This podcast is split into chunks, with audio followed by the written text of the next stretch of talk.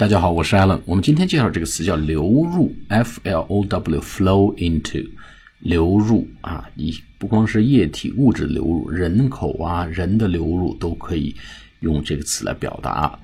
呃，People from North China are flowing into the South。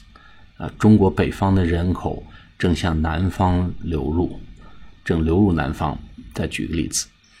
Mexicans are flowing into the United States. 墨西哥人正流入美国。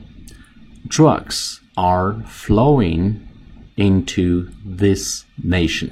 Drugs are flowing into this nation.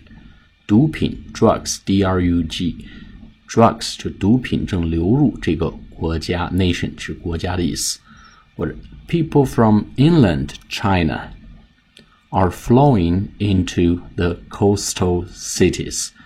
中国的内地人口啊，inland China are flowing into the coastal cities，沿海城市 coastal cities of China。好了，我们今天介绍了流入，好，下次课再见，拜拜。